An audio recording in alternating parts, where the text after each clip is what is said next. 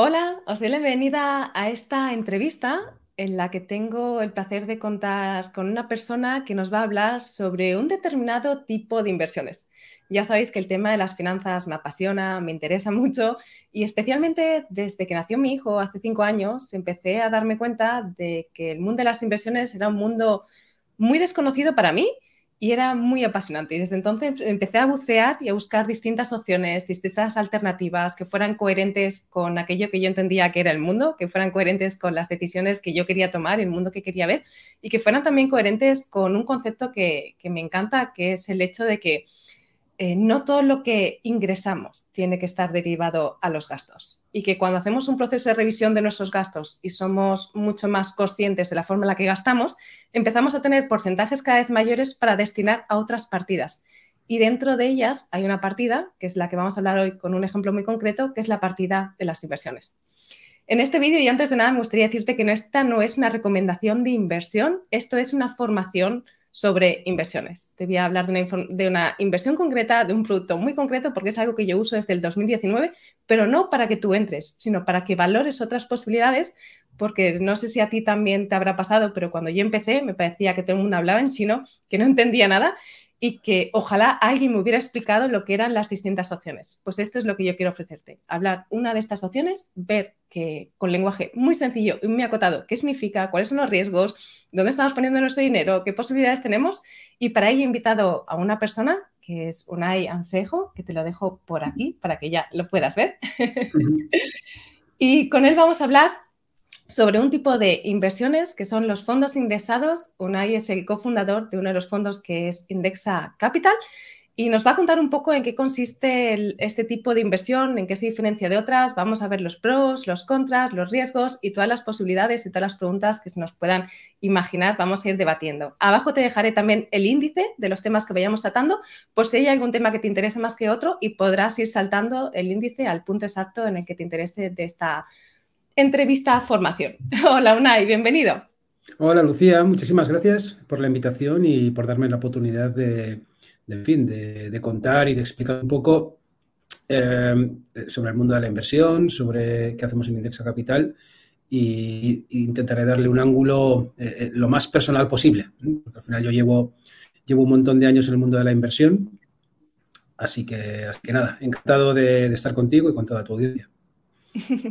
Un placer, una bienvenido. Antes de nada, eh, quizás la primera pregunta ¿no? sería ¿qué, qué, es esto de, los fondos indexados? ¿Qué significa eso?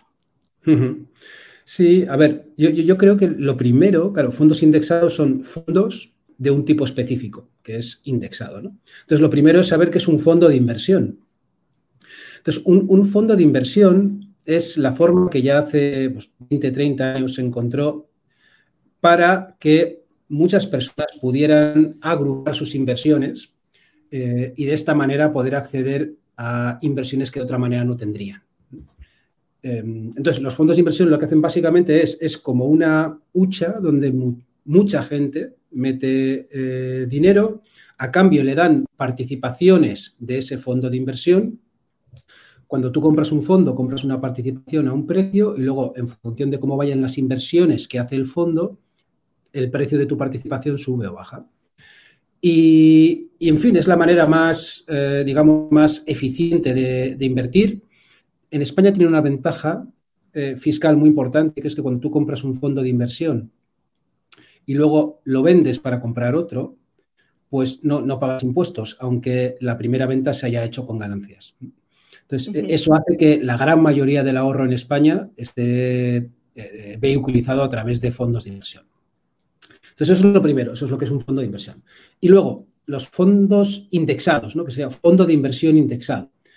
Pues claro, en los fondos de inversión, tradicionalmente, lo que ha habido era un gestor, ¿eh? un gestor que decía, oye, tú dame, invierte aquí el dinero y yo voy a decidir dónde, dónde, invertir. voy a intentar buscar eh, inversiones, normalmente suelen ser eh, cachitos de empresas, acciones, voy, a comprar acciones, que yo crea que en el futuro van a subir mucho y voy a intentar evitar eh, comprar aquellas que en el futuro vayan a caer. Entonces, estos fondos se suelen llamar fondos de gestión activa, ¿eh? fondos que de alguna manera, pues intentan eh, hacerlo mejor de lo que sería normal, de lo que el, el propio mercado, que es la media de las, de las, inversiones de las acciones, pues lo hacen. Entonces, lo que se, lo que se observó es que, claro, estos, estos gestores cobran comisiones, claro. Al final tienen que cobrar comisiones muy altas, además, para hacer este trabajo, para seleccionar. Porque hay una persona que está ahí detrás diciendo, vendo de aquí, compro de aquí, muevo esto, muevo aquello, y esa persona requiere un, claro, se tiene que financiar su presencia. Exacto, y, no es plata. Y al final son, equipos y, bueno, para que, más o menos, para haceros una idea, la comisión de gestión, eh, los fondos de inversión tienen varias comisiones, pero normalmente la más grande es la comisión de gestión, que solo lo cobra el que gestiona, ¿no? el que selecciona las compañías pues suele estar en torno del 2% anual. Eso significa que cada año el gestor se queda con un 2% de tu inversión. Es decir, que en 20 años, y eso es muy importante, invertir hay que invertir a largo plazo, pues de saque se ha quedado con un 40% de tu inversión. Vaya bien o vaya mal, se, ha quedado con un, con un 40%. Entonces, bueno, lo que se observó hace ya tiempo, pues es que al final la rentabilidad que te queda a ti después de comisiones, eh, la rentabilidad que da el fondo después de comisiones, pues es muy bajita. Entonces, en los años 70, 80 se empezó a hablar de mm, invertir en, en vez de seleccionar compañías, vamos a invertir en la media de las eh, compañías más representativas en, una, economía, por ejemplo, o en, un, país. Y entonces se decidió hacerlo de manera eh, a través de replicar índices. No, sé si, si, la audiencia conocerá, pero por ejemplo en España es el IBEX 35, que no es muy buen índice, pero la gente aquí en España lo conoce. Pero hay índices en todo el mundo. El IBEX 35 representa, o digamos que contiene las 35 mayores compañías eh, cotizadas en España, de tal manera que la que es más grande, pues mm, digamos que pesa un poquito más en el índice. Y, pero están también el Standard Poor's 500, que es de Estados Unidos y que tiene las 500 mayores compañías de, Estados Unidos, y así por todo el mundo.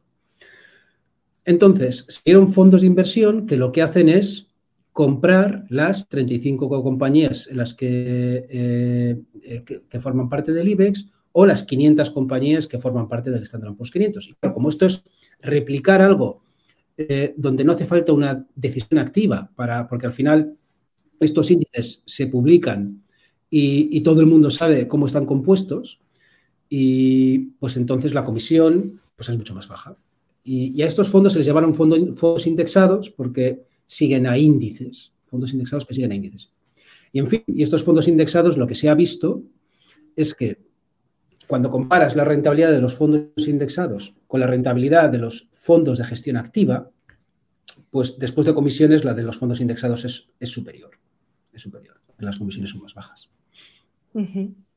Vale, ya sabemos entonces lo que son los fondos, ya hemos diferenciado los fondos de gestión activa, hemos eh, diferenciado qué son los fondos indexados y vamos a ver eh, si quieres un poco, nos vamos un poco para afuera para volver un poco para adentro. ¿no? Has, nombrado algo que es un concepto que para mí, bueno, yo soy una apasionada de este concepto que es el largo plazo.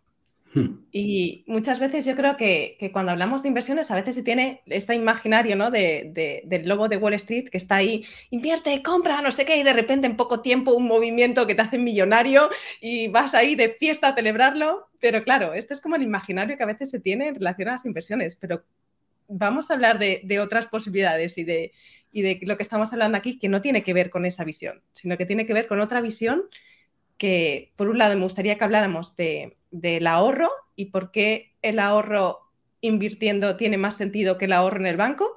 Y por otro mm. lado, que hablábamos también de, la visión de, del largo plazo. Primero, si quieres, hablamos de, la parte del, ahorro y después del largo plazo que van de la mano. Fantástico. Pues, eh, pues sí. claro, para invertir dinero, primero hay que normalmente ahorrarlo. Y, y, en general, em, muchas veces el, ahorro que se va obteniendo se va dejando en, pues eso, pues en una cuenta corriente a la espera de un gasto o a la espera de muchas veces nunca se sabe porque se, queda ahí durante mucho tiempo y, ya está, ¿no? Y, por si acaso. Entonces, lo, que, lo que es razonable es, primero, intentar ahorrar em, cuanto antes se pueda mejor. No, hace falta que sea mucho, hace falta que sea eh, de manera, digamos, periódica, de manera sistemática. Y lo segundo es invertir todo el dinero que se pueda. ¿Y cuánto se puede? Pues, a ver, hay diferentes teorías, pero nosotros en, en Indexa lo que decimos es, oye, deja entre seis y ocho meses de gastos fijos que tengas tú en, la cuenta corriente como un, fondo de por si acaso. Ahí tienes, eh, oye, pues un dinero al que echar mano si te pasa cualquier cosa, si, en fin. Si el colchón de tranquilidad, el que te permite dormir bien. Exacto, el, que te permite saber que mm, en situación normal no deberás echar mano de las inversiones que has realizado de tal manera que no te veas obligado ¿eh? a vender inversiones en el peor momento, porque las inversiones suben y bajan. Entonces hay momentos en, las que, en las que están más bajas de cómo las has comprado. Entonces, y eso, pues bueno, uno tiene más o menos su, sabe más o menos, ¿no? Cuánto debe tener eh, ahorrado por si acaso. Pero se suele indicar eso, que es entre 6 y 8 meses de gastos fijos. Eso sí, los dejas en una cuenta corriente ahí, durmiendo, por si acaso. Y luego, cuando ya has cubierto eso, el resto ya puedes empezar a pensar en invertirlo con más o menos riesgo en función de muchas cosas, de tu edad, de tu actitud hacia el riesgo, porque hay gente que, en fin, hay gente que, mm, duerme perfectamente con caídas como las que hubo en el COVID y otros que, no. ¿eh? Otros que, en, cuanto empieza a haber ruido, pues está todo el día mirando a ver qué hace su cartera porque están nerviosos.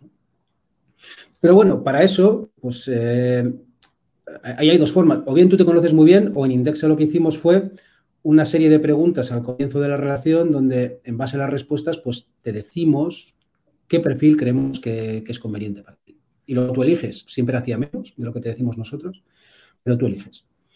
Entonces, eso sobre ahorro. Y luego sobre cómo ahorrar, pues eso sí, claro, y así cada uno, pues, eh, pues en fin, yo, una de las recomendaciones que hago en general es no tomar deuda, por ejemplo, para el consumo. ¿eh? Eh, uno uno puede pensar si merece la pena endeudarse para, para adquirir una vivienda habitual, pero eh, yo qué sé, eh, pedir préstamos para irse de vacaciones, cosas ese, tipo de cosas que a veces se hacen, pues eso va directamente contra el ahorro futuro. Entonces, eso hay que procurar, hay que procurar no hacerlo.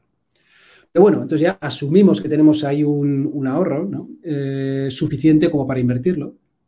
La pregunta ahora es, bueno, ¿qué, puedo esperar yo de esta inversión? ¿Qué puedo esperar? Y como bien dices, hay personas que dicen, bueno, pues tengo aquí, he conseguido ahorrar, pongamos, eh, 5.000 euros y, en fin, esto, esto va de a ver si el año que viene tengo 10.000. ¿no? Y entonces, bueno, lamentablemente, eh, pues, pues la, inversión no, no, va de eso. Puedes hacerlo, puedes intentar hacer algo de eso, pero mm, lo normal es que no te vaya bien. ¿eh? Lo normal es que, es que no te vaya bien. Entonces, la avaricia rompió el saco, ¿no? Está este refrán. Bueno, eh, más que nada es la avaricia rompe el saco, es, el. Cuando tú haces una inversión muy arriesgada, algo que es totalmente necesario para poder aspirar a ese tipo de, rentabilidad que hemos dicho, ¿no? Que es, que es doblar en un año, pues tienes que ir hacia inversiones extremadamente arriesgadas. Y, en fin, te puede ir bien o te puede ir mal. Y, lo importante en el mundo de la inversión es siempre seguir invertido. Es, decir, es no. Es porque, si tú metes algo muy arriesgado y lo pierdes todo, se acabó. O sea, eso ya no hay manera de, recuperarlo. Lo razonable eh, y la forma en la que se puede invertir eh, de manera más, donde digamos eh, esa relación entre riesgo y rentabilidad sea, esté más, mejor calibrada, pues es invertir a largo plazo sabiendo, sabiendo que la rentabilidad que puedes esperar cada año, pues no va a ser muy alta. ¿eh? No va a ser muy alta. Y habrá años donde sea muy baja y habrá años donde sea muy alta. Pero la de largo plazo ¿eh? va a ser, pues dependerá del riesgo que asumas, pero en Index ahora mismo es el más conservador. La rentabilidad que uno podría pronosticar es un 1% y el más arriesgado está en el entorno del 4%. Entonces ya ves, para una inversión de 5.000 euros, pues si la cosa va como se podría pronosticar, pues serían 200 euros al año. ¿no?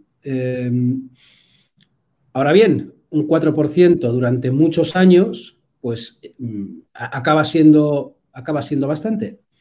Y, esta es la forma en la que se, puede invertir.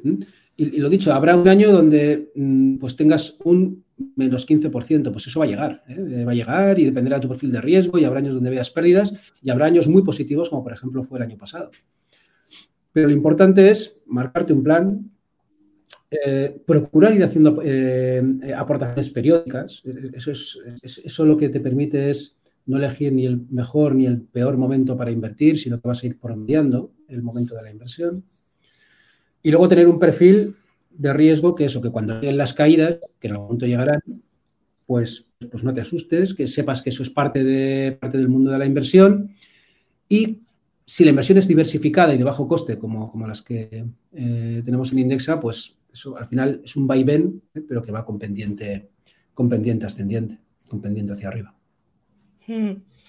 Sí, además, eh, algo que también has dicho, ¿no? Y, tenéis un vídeo sobre el tema del interés compuesto. La idea de, de, este tipo de inversiones no es sacar la rentabilidad que te van produciendo de forma anual, sino ir reinvirtiendo esa rentabilidad de forma automática, como lo que está haciendo de forma automática Indesa, que a no ser que tú saques eso, se va reinvirtiendo, de forma que ese 4% del capital inicial que tú has invertido ya no es, eh, diferente. Esos 200 son diferentes el año siguiente porque ya no son 5.000, sino que son 5.200 más las aportaciones que tú tengas periódicas en el caso de que las tengas.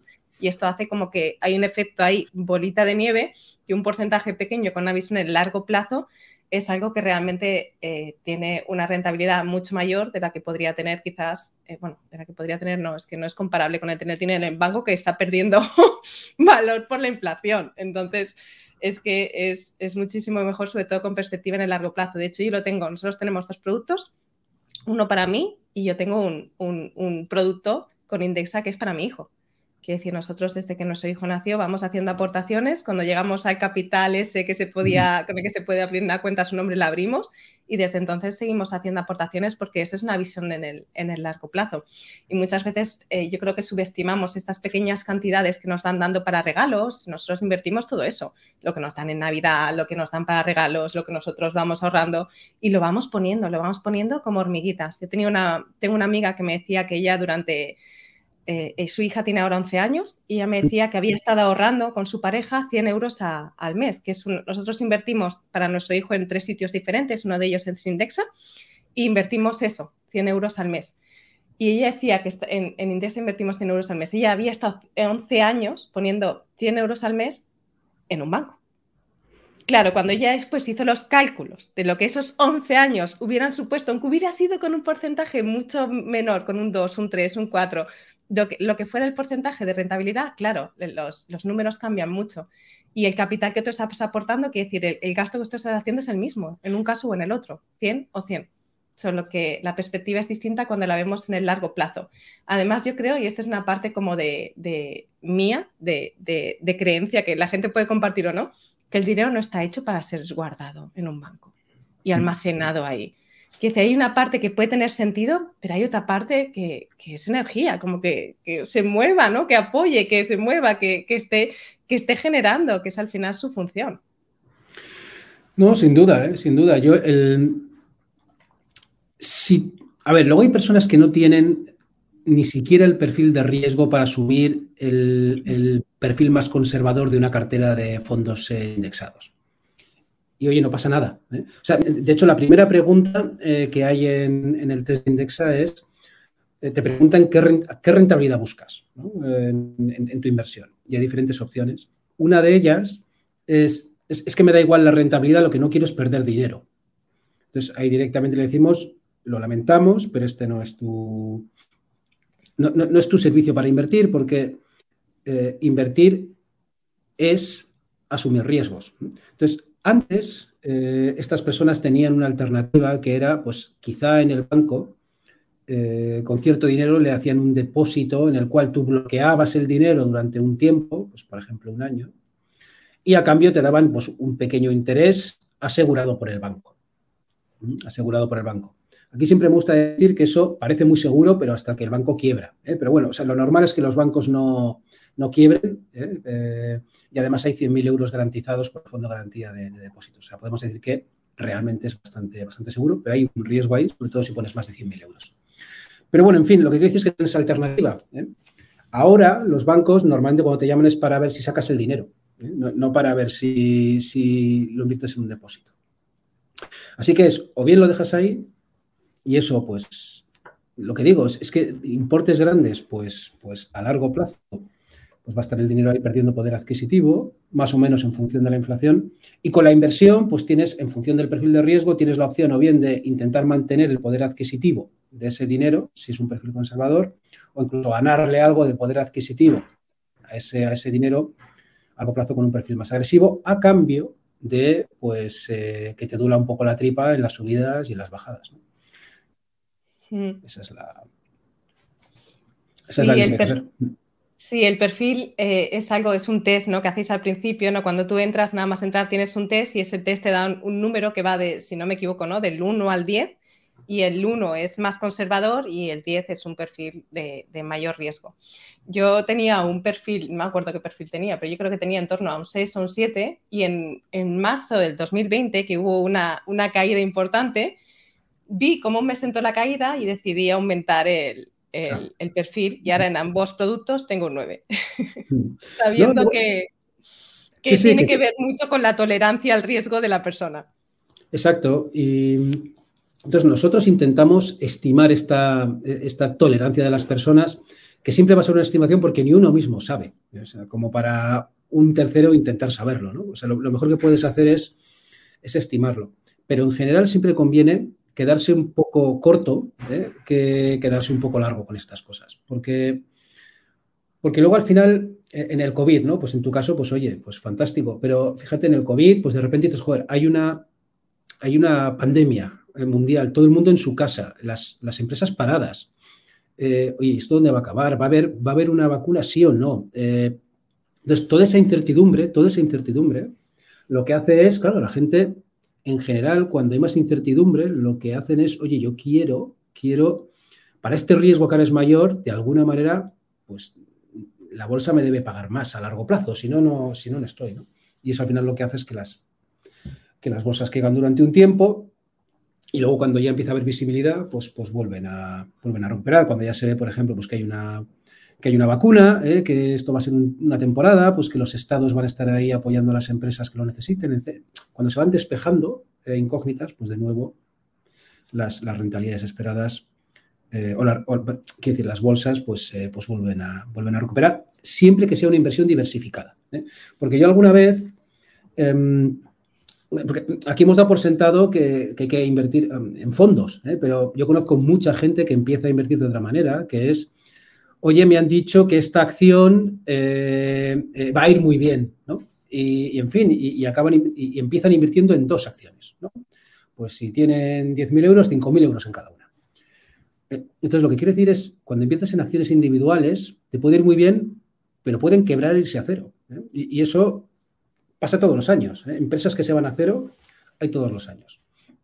Eso con una inversión diversificada, diversificada significa que vas a invertir en muchas cosas, en muchas cosas, pues es mucho menos probable, porque al final, por ejemplo, en el caso de Indexa, mm, invertimos en varios fondos indexados, cada uno de ellos eh, que invierte en diferentes geografías. Y además invertimos no solamente en acciones, sino invertimos también en, bonos, que los bonos son préstamos que se hacen a las compañías o a los estados, que a cambio de ese dinero pues, te pagan un interés. Entonces, para que las carteras indexadas se fueran a cero, debería virtualmente quebrar todos los países del mundo y todas las empresas del mundo. Entonces, eso, eso yo soy físico, ¿no? No, no me gusta decir que es imposible, porque, porque, en fin, siempre hay una minúscula posibilidad, pero podemos asumir que es imposible, ¿no? que todas las empresas eh, quiebren y todos los estados. De todo el mundo, claro. De todo el mundo y que todos los estados quiebren. Entonces, claro, pues eso hace que las caídas cuando lleguen pues sean menores que en el caso de, inversiones individuales no diversificadas. Y lo que hace es que normalmente pues tenga ese comportamiento más de, no sé si ve en el, en el este, pero vamos, es, es, es que va hacia arriba, pero con caídas, subidas, caídas, subidas. Si uno ve un, el comportamiento de un índice, de un fondo indexado a largo plazo, lo que va a haber es precisamente algo así. Va a haber algo así, que con subidas y bajadas, poco a poco, va a ir hacia arriba, pero con movimientos por el camino. Mientras que con inversión, de nuevo, con inversiones individuales, pues igual te va fantásticamente bien o igual pues te levantas un día y no tienes nada. Mm. Sí, para eso yo creo que es tan importante la formación, ¿no? Porque realmente dos personas pueden invertir en el mismo sitio, en el mismo lugar, pero que sus resultados sean muy diferentes, teniendo en cuenta, ya hemos hablado del, riesgo, ¿no? De,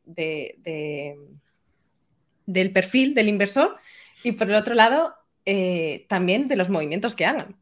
Porque si tú no sabes que este movimiento es natural, que hace estas olas que van haciendo así, y en cuanto ves la primera así, te sales, que es el peor momento para salirse, entonces realmente tus resultados van a ser diferentes de otra persona que simplemente está sabiendo que, que no tienes por qué ser inversor, que no tienes por qué ser inversora, que hay alguien detrás de ti que está sosteniendo aquello que para ti es, es, valor, ¿no? que, te, es, que es tu capital en este sentido. Sí, o sea, eso es una pregunta muy interesante, ¿no? O sea, por un lado está la rentabilidad que ofrece el mercado. Hmm la que ofrecen los índices a largo plazo y eso está relacionado con, varias cosas, pero la principal es la capacidad de innovación que tienen las economías en general. Y esa es la que es, y esa a largo plazo es, esa es la productividad que va a ir en el precio de tus acciones a largo plazo. Y bueno, y luego está la inflación también. Pero bueno, no quiero ponerme técnico. Entonces, el, mm, pero claro, esa es la rentabilidad a la que uno puede aspirar a largo plazo. Y luego está la rentabilidad que uno tiene, que es la que tiene en cuenta cuándo inviertes y cuándo desinviertes. Imagínate, ¿no? Durante un año, que la primera mitad del año sube mucho eh, el fondo y la segunda mitad baja. Si tú eh, empiezas en, o al revés, mejor, es al revés, sí, que es que la primera mitad cae y la segunda mitad sube. Entonces imagínate que tú empiezas a invertir al principio si empieza a caer y, de repente decides, oye, me he equivocado, esto no es para mí, porque esto no es un... y decides vender y luego vuelve al mismo sitio, la inversión ¿eh? ha, rentado un 0%, pero la tuya ha rentado negativo, porque te ha sido cuando estaba caído, cayendo por el camino. Entonces, mm, lo peor que puede hacer uno es invertir, que caiga y vender. Porque es eso que hay algunas personas que lo hacen con las inversiones, con los fondos, yo creo que muy poca gente lo haría, por ejemplo, con su vivienda. O sea, es, y, imagínate, tú compras una vivienda, la compras, eh, eh, vale 200.000 euros, y luego tienes a alguien que todos los días te está diciendo, oye, que tu casa ahora vale 205.000, y dices, ah, qué bien. Que ahora vale 210.000, jo, qué fantástico. Y de repente, al cabo de un mes, alguien te dice, oye, que tu casa vale 190.000. Dices, bueno, jo, pero qué mal, ¿no? Voy a venderla ahora. Voy a venderla ahora, exacto. ¿no? Ahora que vale 190.000, voy a decidir venderla. ¿eh? Y pues bueno, eso, eso que, que, uno con su vivienda pues diría qué tontería, ¿no? Oye, pues me voy a estar, voy a, voy a, esperar. No porque alguien me diga que esto vale 190.000 euros, eh, voy a venderlo ahora pensando que hubiera 180 y 170.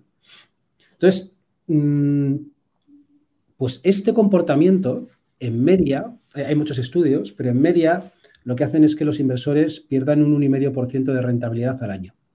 Es decir, si, la rentabilidad, fijaros, ¿eh? antes hemos dicho que podríamos um, pronosticar que a largo plazo sea un 4%. Pues si tú por hacer esto, ¿eh? intentar, no, es que ahora sí es momento de invertir, ahora no es momento de invertir, ahora en media vas a perder un y medio.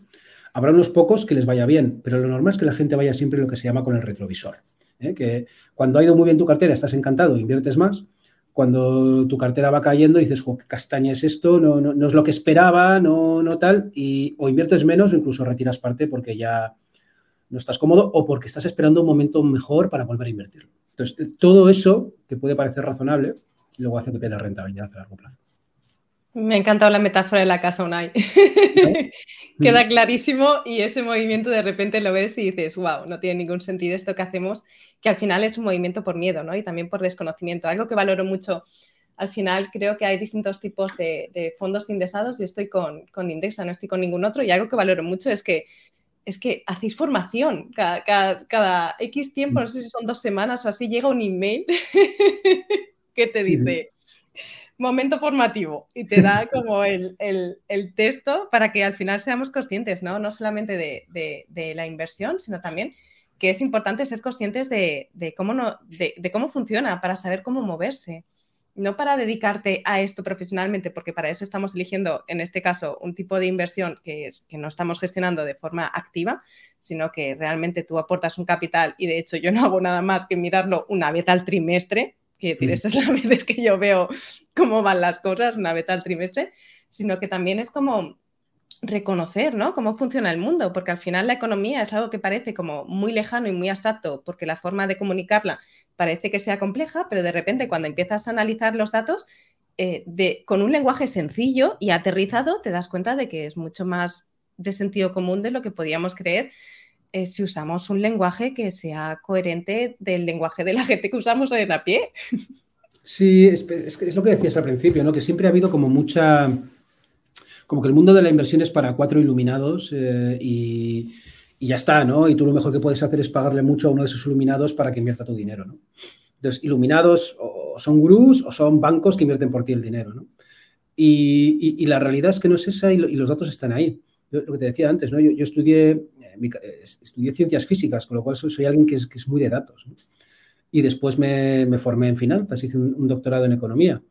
Pero siempre he tenido eso de, la diferencia entre una ciencia, digamos, dura ¿eh? y una ciencia social, que es, eh, que es, la economía. Entonces, en general en economía uno puede mm, saber muy pocas cosas. De, hecho, siempre están criticando. ¿no? Eh, es, a mí me gusta mucho la anécdota de, la reina de Inglaterra tras, tras la crisis del 2008-2009 echándoles la bronca a todos los de la London School of Economics diciendo, oye, pero ninguno de vosotros nos podía haber dicho que esto iba a llegar, ¿no? No, no, los economistas son buenos explicando lo que ha pasado, ¿no? No, lo, que va, lo que va a pasar. Pero no por nada, porque no se puede, porque es una economía social y las cosas cambian y lo que era válido hace un año o hace una década no es, válido ahora. Entonces, pero eso aplica para ti y para cualquiera, para el gurú también. Entonces, como invertir va de intentar saber qué va, qué va a haber en el futuro. Va de eso, va de eso, porque lo que hay hoy todo el mundo lo sabe. ¿eh? Todo el mundo sabe lo que está vendiendo hoy una empresa y es muy sencillo ¿eh? llegar a un acuerdo de cuánto puede valer eso. Pero el valor de las empresas no es lo que tienen ahora, sino lo que tú crees que va, va a tener en el futuro. Y en eso está igual de perdido el experto que el inexperto. Y y entonces, por eso, precisamente, cuando uno analiza los datos, lo que observa es que los fondos indexados con bajas comisiones que compran la media, pero como lo compran con pocas comisiones, lo hacen mejor que, depende de la economía, entre el 90 y el 95% de los fondos de gente que está todo el día ahí intentando mirar cuál es la compañía que va a tener mucho éxito. Y es porque es una ciencia social y, quién sabe, ¿no? ¿Quién sabe? Entonces, lo mejor que puedes hacer es, fíjate, como es como es tan complicado que ni los expertos pueden eh, predecir, pues la alternativa que tenemos los demás, que es pagar pocas comisiones, diversificar mucho y hacer aportaciones periódicas, pues es lo mejor que se puede hacer y es bien sencillo. Es bien sencillo. Antes hemos hablado, Unai, de, de, qué pasaría, ¿no? Cuando a veces, eh, cuando hay inversiones en, en eh, cuando ponemos nuestros ahorros en bancos, ¿qué pasa si, si el banco quiebra, ¿no? Que está el fondo de, garantía. ¿Y qué pasaría si Indexa quiebra? Es decir, hmm. yo pongo mis ahorros, eh, mis ahorros de una parte de lo que quiero invertir en, en, Indexa Capital y, y, qué riesgos estoy tomando desde esa perspectiva de, se, llama el, riesgo de crédito, que es un, es un, riesgo muy importante que hay que analizar, ¿no? Que es, oye, ¿cuál es el riesgo si, si la empresa con la que estoy hablando quiebra? Mm. Mira, pues eh, ahí desde el principio, en Indexa lo que quisimos hacer es eh, minimizar este riesgo, ¿no? El riesgo de crédito, porque ya suficiente es el riesgo de las inversiones de por sí, ¿no? Que es el que hay que asumir para tener rentabilidad a largo plazo. El riesgo de crédito normalmente no se paga, no se remunera. ¿eh? Es decir, no, por tú asumir riesgo con una empresa, no te están pagando más. Entonces lo quisimos reducir. Entonces, ¿cómo, cómo lo hacemos? Pues cuando un cliente abre una cuenta en Indexa, simultáneamente abre una cuenta de efectivo y una cuenta de valores en un banco, que es o Inversis Banco o CK Bank. Eh, los bancos custodian muy bien ¿eh? y entonces lo que hacemos es separar la custodia de los activos, eh, lo que es guardarlos y contabilizarlos, de la gestión ¿eh? de esas inversiones. Entonces, Indexa gestiona y los bancos custodian. Entonces, como ese es, el, ese es cómo está montado, en el caso improbable ¿eh? de que Indexa quebrara, porque mm, normalmente las empresas quiebran porque les van mal las inversiones. En, Indexa no, invertimos el dinero propio, está ahí en cuenta corriente y además por obligación legal. Pero bueno, pero bueno asumiendo que eso fuera así, eh, pues lo que ocurriría es que esa cartera de fondos indexados que están a tu nombre en el banco, pues ya no tendrían un gestor. Entonces, ¿qué ocurriría? Pues que simplemente eh, se te daría acceso a esa cartera de fondos y se te diría, oye, ¿dónde te la quieres llevar? Pues me la quiero llevar a este otro banco, o no, o quiero reembolsar el dinero y llevármelo a esta otra cuenta corriente. Hmm. Pues se haría eso y ya está. Entonces, una pregunta incluso más interesante sería, oye, ¿y qué pasa si el banco custodio quiebra? ¿No? Esto es el, hay que hacer, hay que ir haciendo el hilito, ¿no? Entonces, en el caso de que el banco custodio quiebre, hay, hay, dos cosas. Una cuenta de efectivo, que es pues, la cuenta corriente, ¿no? donde se envía el dinero para que se invierta, y luego está la cuenta de valores, que es donde se custodian los títulos, las participaciones de tus fondos indexados. Entonces, la cuenta de valores está fuera, lo que se llama fuera del balance de inversis, o, perdón, del banco custodio. Y esto significa que en el improbable caso de que el banco quebrase, porque son bancos institucionales que no hacen otra cosa que dar servicios, no dan préstamos, que es normalmente por lo que quiebran los bancos. Eh, pero bueno, asumiendo que eso ocurriese, pues em, eso es, cuando luego vienen los acreedores a intentar quedarse con las cosas del banco, esos fondos no son del banco, son tuyos. Entonces, simplemente lo que habría que buscar es, se tardaría una serie de meses, ¿eh? tres, cuatro meses, pero buscar otro banco custodio para traspasar esa cuenta de valores. Y luego ya por último, mm, todas las entidades que, invertimos dinero, em, cotizamos a lo que se llama el Fondo de Garantía de Inversiones, que es el, el FOAIN. Entonces, en caso de que eh, hubiera algún fraude, eh, alguna pérdida, lo que fuera, el fondo cubre hasta 100.000 euros por titular, eh, que directamente, pues básicamente lo que se hace ahí es, la última vez que pasó esto fue con Banco Madrid y al final todo el mundo recuperó todo allí, creo. Y básicamente lo que es es, oye, eh, que yo tenía estas posiciones y las reclamas al Fondo de Garantía de Inversiones. Entonces el Fondo de Garantía de Inversiones comprueba que efectivamente tú tenías esa posición y lo que hace es que directamente te envía hasta 100.000 euros y el resto ya te iré, ya dando a medida que, vayamos recuperando. Mm. Vale. Eh, creo que queda muy claro todo esto, ¿no? Con el que, estábamos viendo. Y me gustaría como abrir otro, otro melón, ¿no? de, estos temas. Y es el tema de, la fiscalidad.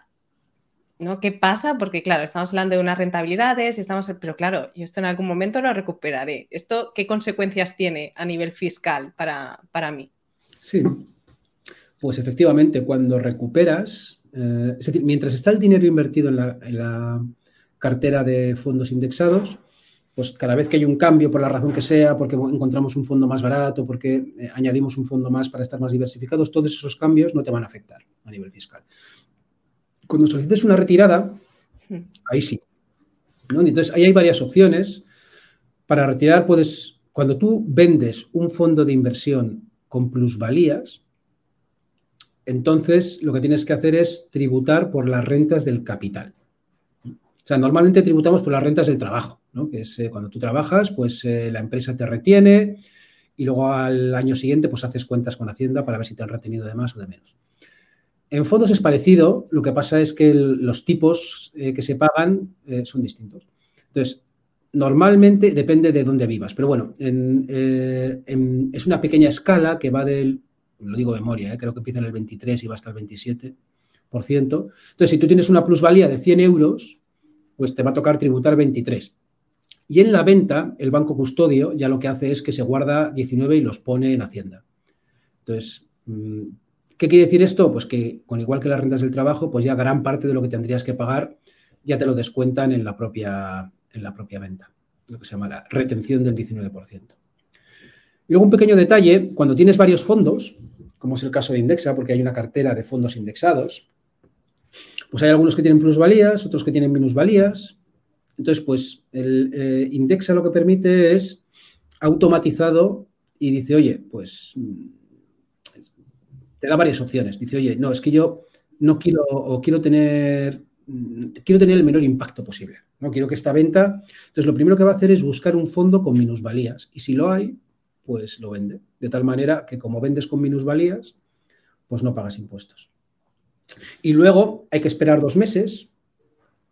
Y luego a los dos meses se vuelve a reajustar la cartera para volver a comprar ese fondo que has, que has vendido.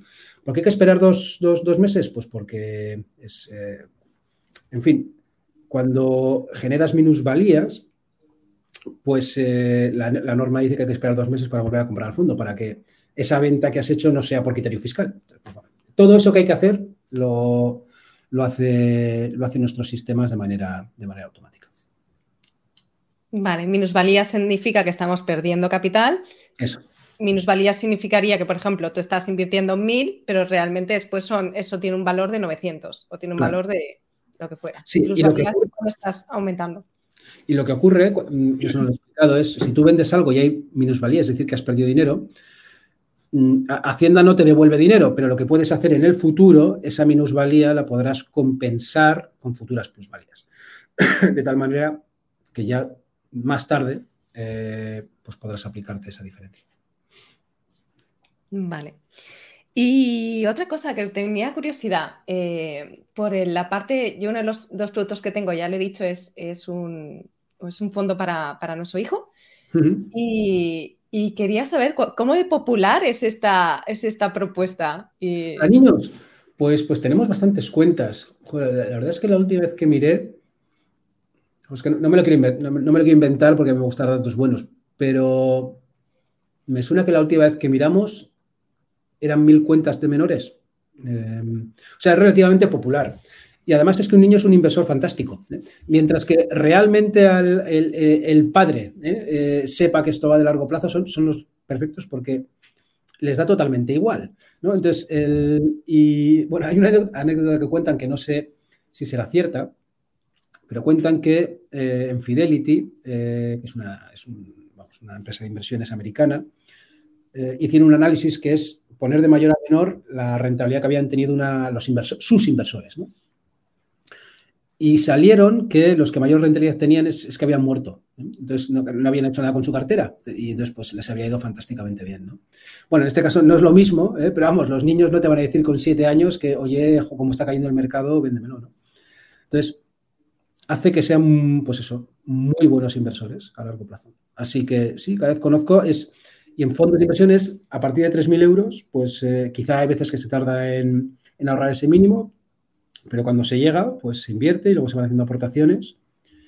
Y luego, pues cuando lo que hacemos es, dos años antes, creo que es con 16 años, enviamos un email al padre y le decimos, oye, eh, quizá te interese eh, darle un acceso de consulta a la cuenta, porque en dos años ya va a ser el, el titular muchos padres lo hacen, pues le ponen el email del hijo tal, y le empieza a llegar, pues eso, ¿no? Los, eh, la rentabilidad, lo que tiene, para que ya vaya conociendo las subidas, las bajadas, ¿no? Estas cosas. Y luego ya con 18, pues el padre, que hasta entonces era representante legal, pasa a ser un, en principio, nada, es el hijo es el que es titular. Y el hijo puede decidir que el padre sea autorizado en la cuenta, que la gran mayoría de las veces se hace, ¿eh? porque al final eh, muchos eh, mientras somos jóvenes, nuestros padres muchas veces son autorizados en las cuentas. Y, pero en principio es el hijo, ¿no? Entonces, y eso también quería decirlo, hay veces que los padres nos preguntan, dicen, oye, que es que yo con 18 no tengo seguro si, si quiero que mi hijo disponga de este dinero. Entonces yo lo que le digo es, no hablas una cuenta en nombre de tu hijo. Entonces, eh, inviertan a tu nombre y cuando quieras eh, se, lo, se lo das. Pero si es a nombre del hijo, es a nombre del hijo.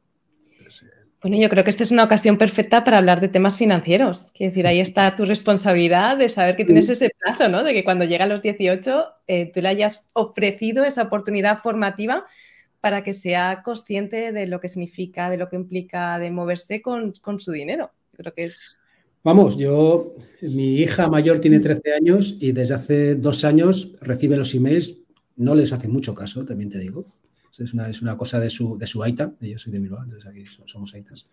Y, pero vamos, sin duda, pues ahora ya de vez en cuando me dice, oye, ¿esto cómo va? O cómo...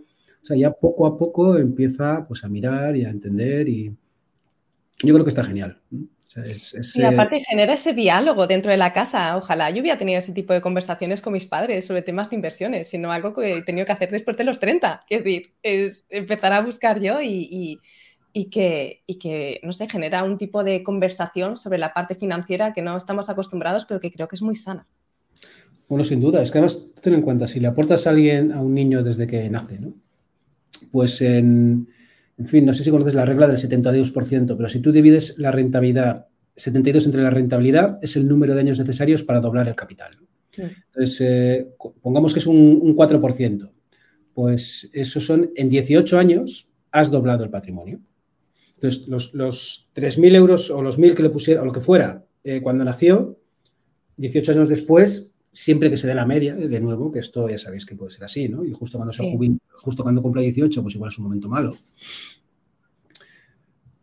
Pero lo que va a observar es, oye, mis padres me pusieron X y yo tengo pues eh, un 70% más, o un 80%, o lo que sea. Y esto ya, yo creo que se te queda para toda la vida. Yo, yo, yo, además de trabajar, ¿no? Y de la cultura del esfuerzo y todo esto, ¿no? Que los padres hacemos muy bien, eh, pues además es, oye, procura eh, trabajar, pero también pues, poner a trabajar tu dinero en la medida de lo, de lo posible. Sí, algo que nosotros también estamos haciendo, que esto es como un apunte bastante emocional, que no tiene una perspectiva económica, pero que creo que es importante o que para nosotros es importante, es que nos estamos apuntando en un, en un folio toda la gente que está aportando. Quiere decir, nosotros los regalos de Navidad, no sé qué, no sé cuánto, en vez de comprarle más cosas que realmente no necesita, le compramos lo que necesita, pero no más de lo que necesita, el resto del dinero lo invertimos en tres sitios distintos, uno de ellos es, Indexa, y nos vamos apuntando los nombres de las personas. Ah, qué bueno. Porque nuestra idea es que cuando él sea mayor, hablarle también de eso, de esto se ha generado, pero se ha generado porque estas personas han contribuido, porque estas personas han mostrado el cariño que tienen hacia ti y el amor que tienen hacia ti a partir de aportaciones económicas que como familia nosotros hemos decidido invertir. Y este es el resultado de eso que tiene un sentido, ¿no? Y eso nos da un poco la conciencia de lo que es la parte económica, que no son simplemente números, sino que hay algo detrás. No, no, y, en fin, ¿no? Que cuando cumplas 18 te digan, oye, mira, aquí tienes este montoncito, ¿eh? que no sé, pon que sean 20.000 euros acumulados, ¿no? Em, pues, en fin, con 18 años y 20.000 euros uno puede hacer muchas cosas. ¿eh? Eh, puede decidir pues cosas que de otra manera pues normalmente no, no pues, pues no, no, no, tendrías tanta libertad. ¿no? Aquí puedes decir, oye, pues me voy a hacer, me voy a ir un año de Erasmus y me lo pago yo, o, o, voy a poner un poco de dinero en esta empresa que está montando un amigo mío a ver qué tal va, yo qué sé. Te, te da muchas opciones que normalmente no tendrías. Sí, sí, sí. Y algo que también quería apuntar en relación al largo plazo, ¿no? Que a veces eh, yo hablo con personas y me dicen, sí, sí, pero es que el largo plazo para mí no es, ¿no? Porque ya tengo 50, 60, 70, y no sé, y así como un apunte súper personal, y es que mi, mi yayo, mi abuelo, hmm. eh, va a cumplir 100 años el mes que viene. Es que si él hubiera empezado a invertir con 60, ¿sabes? Es que llevaría ya 40 años. Es que a veces vamos, ¿no? El, el, el poder del, del del largo plazo. Creemos que estamos fuera de las posibilidades del largo plazo, independientemente de la edad que tengamos. Y yo creo que al final el largo plazo ni siquiera tiene que ver con un plazo concreto, sino como una forma de enfocar la inversión, que hmm. no es cortoplacista, sino que es con otra mirada. El, otro día en Indexa me contaron que, una persona de 97 años se abrió la cuenta y quiero decir, abrirte la cuenta, pues necesitas un teléfono móvil, necesitas una cuenta corriente, o sea, necesitas tener un mínimo ¿eh? de, recursos eh, digitales, ¿no? Porque si no, no, no te puedes abrir una cuenta en Indexa. Pero este hombre, cuando, empezó, cuando empezaron a ver móviles, tenía 75 años. Es, algo muy, muy O sea, que ya eh, antes no había móviles, ¿eh? él ha estado 75 años sin móviles. Entonces, pero bueno, en fin, al final, luego, para mí, esto también es un punto personal, la inversión va de poder eh, suavizar la senda de consumo. ¿Qué, significa esto? O sea, tú ahorras e inviertes dejando de consumir hoy para eh, poder consumir más en el futuro o si hay un problema en el futuro, pues tú poder mantener tu, nivel de consumo que tú quieres. ¿eh? y esto es durante la vida laboral y después de la vida laboral. Por eso mucha gente dice, oye, yo quiero invertir para la jubilación. Pero en fin, lo que yo pienso es que, eh, y, lo cuento mucha gente mayor, que siguen ahorrando por si acaso, y yo les digo que no hace falta, ¿no? O sea que ya, yo a veces cuando hago análisis de algunas personas, digo, si es que no, quiero decir, ya bajo cualquier escenario razonable, ya tienes más dinero del que podrás eh, gastarte con, incluso haciendo tres veces lo que gastas ahora. Entonces, no, no, es, la cultura del búnker, ¿no? De, oye, por si acaso. En fin, yo, ahí lo que procuro decir es el dinero es para consumirlo ahora o consumirlo en el futuro o consumirlo a alguien. ¿eh? Pero esa, es, va de, de suavizar sendas de consumo. Así que... Sí. también ser conscientes, ¿no? Que esto no lo hemos dicho y quizás es un poco de sentido común, pero quizás hay que recalcar lo que invertimos solo aquello que está destinado a la inversión. Nunca se invierte aquello que está destinado a necesidades básicas. Quiere decir, cada cual tiene que tener como su presupuesto y dentro de su presupuesto tener sus porcentajes de necesidades básicas y sus distintos porcentajes y uno de ellos es el de la inversión. Esto hace que estás invirtiendo un capital que no necesitas en tu día a día y esto hace que las decisiones que tomas sean decisiones mucho más conscientes. Además, creo que también rompe con un, con un paradigma que yo lo veo mucho, yo me dedico a temas de orden en casa y hay un paradigma que veo mucho, que es cuanto más grande la casa, más trastos tenemos. No, esto pasa muchas veces, ¿no? Que vives en casa de tus padres y tus trastos caben en, un, en, tu dormitorio. Te vas a parte compartida y te vas ampliando, ¿no? Te vas expandiendo. Y yo creo que, que, para romper con este paradigma con las, con las inversiones, lo que ocurre también con las personas es que normalmente ganamos más. Mm. Y que la tendencia puede ser acumular más trastos, a gastar más. Y yo creo que la inversión eh, nos sirve también como para tener conciencia de que hay otras formas de gastar y que no todos nuestros gastos tienen que ser en que gano más, me compro un coche más grande o gano más, me compro no sé, no sé cuánto, sino que hay otras posibilidades en las que puedes invertir ese, ese capital como son las, las inversiones. Sí, sí, yo soy un defensor a ultranza del minimalismo. Eh, yo, siempre lo que digo es que las cosas me quitan el sitio a mí. ¿eh? Es no, yo, quiero menos cosas, no quiero más. Eh, cuentan una, el otro día lo, vi en un, podcast, ¿no? que Sócrates cuando vio un, un príncipe, ¿no? con un señor muy rico, ¿no? con muchas riquezas y tal, se cuenta que lo que dijo es qué contento estoy de no necesitar todas esas cosas. Y, pues en fin, yo, yo, yo procuro, procuro también eh, eh, guiarme por eso, ¿no? yo procuro tener menos cosas. Mm, cuando alguien eh, mete algo en casa, digo, bueno, ¿y qué sale? ¿no? Porque pues, hemos metido una cosa nueva, pues el sitio es el mismo, mm, yo no quiero tener menos sitio, a ver qué sale. Así que soy un defensor total ¿eh? de, la, cultura del, minimalismo, total. Sí, esto nos lleva también ¿no? al, pues hacer gastos más conscientes en este caso y, en general, porque eres más consciente de, de, lo que ocupa cada cosa a nivel físico y también a, otros niveles. Claro, hay que, poner el coste de almacenamiento ¿eh? en el precio de las cosas. El coste de limpieza, el coste de, orden. Imagínate. se, compraría, se acabaría la compra de ropa rápida, ¿no? del fast fashion. Vamos, seguro.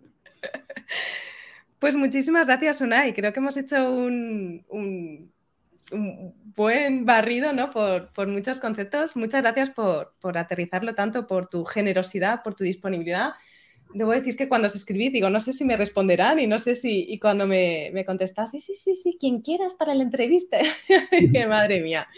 Si es que por estas cosas también estoy aquí, ¿no? Al final yo personalmente busco, busco opciones de inversión en las que me vea representada también como humana más allá de la rentabilidad, que me vea reconocida como, como ser humano, que, que, se, que, entre en contacto con otros seres humanos y que, y que al final, eh, no sé, para mí es muy importante el tema de los valores y, comparto muchas cosas a nivel de valores con, con Indesa y os quería agradecer ese aterrizar, esa formación, ese hacerlo sencillo, ese esos aspectos que, personalmente para mí es, uno de los aspectos que, también valoro, además de otros aspectos más económicos. No, genial, pues la verdad es que yo me lo he pasado muy bien, podemos repetirlo cuando, cuando quieras, profundizar en otras cosas. Y en fin, puedes añadir un valor más eh, a los que tenemos en común, que es el minimalismo. A mí me, me encanta. ¿eh? Debería, deberíamos ser más minimalistas en general. Pues me alegra muchísimo, una, y la verdad es que me encanta. ¿Qué más decir? sí, sí, sí, pues eso. Menos con más cantidad, o al menos de forma más consciente. Muchísimas gracias. A ti, un saludo.